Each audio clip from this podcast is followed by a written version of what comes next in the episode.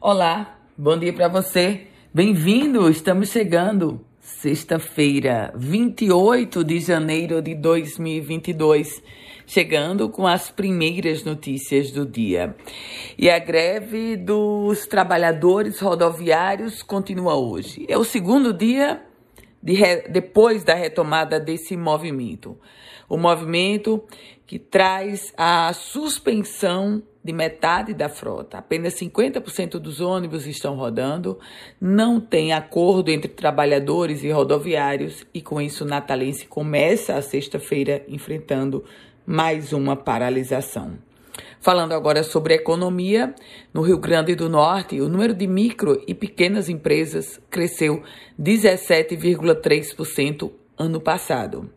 No decorrer do ano foram abertas 46.385 empresas e outros 16.434 negócios encerraram as atividades. Isso resulta em um saldo de 29.961 novas empresas criadas. Os números foram revelados pela Unidade de Gestão Estratégica do SEBRAE, aqui do Rio Grande do Norte. Exigência do passaporte vacinal confirmada.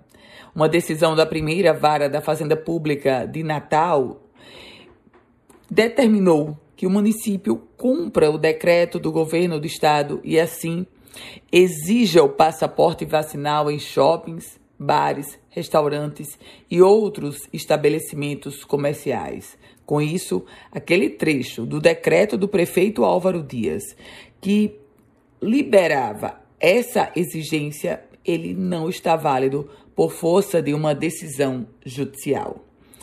O Instituto Nacional de Meteorologia, o IMET, emite um alerta de chuvas com perigo potencial para 78 cidades do Rio Grande do Norte. Esse alerta vale até a noite de hoje. Os municípios atingidos ou que poderão ser atingidos ficam nas regiões Oeste, Alto Oeste, Central, Vale do Açu e Costa Branca. E o retorno das aulas presenciais, minha gente? Pois é, o governo do estado vai ter uma reunião hoje para definir se as aulas retomarão presencialmente ou não. O retorno está previsto para acontecer no dia 7 de fevereiro.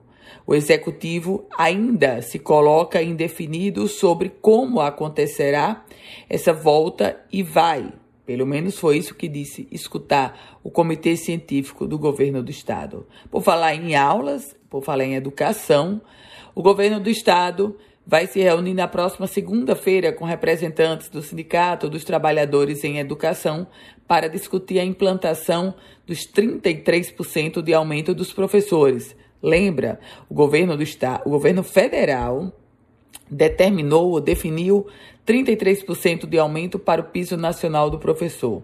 Isso é lei e o governo, todas as gestões precisam naturalmente implantar. Concurso da Aeronáutica com edital publicado.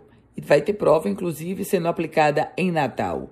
O novo edital do concurso da Aeronáutica foi divulgado pela Força Aérea Brasileira. 243 vagas de nível médio para admissão ao curso de formação de sargentos. Os candidatos interessados podem é, fazer já sua inscrição, o valor 80 reais, e as inscrições, um detalhe importante, elas irão até o dia 14 de março. Com as primeiras notícias do dia, Ana Ruth Dantas. A você um ótimo dia, bom final de semana. Se quiser receber um boletim semelhante a esse, você manda uma mensagem para o meu WhatsApp 98716 8787.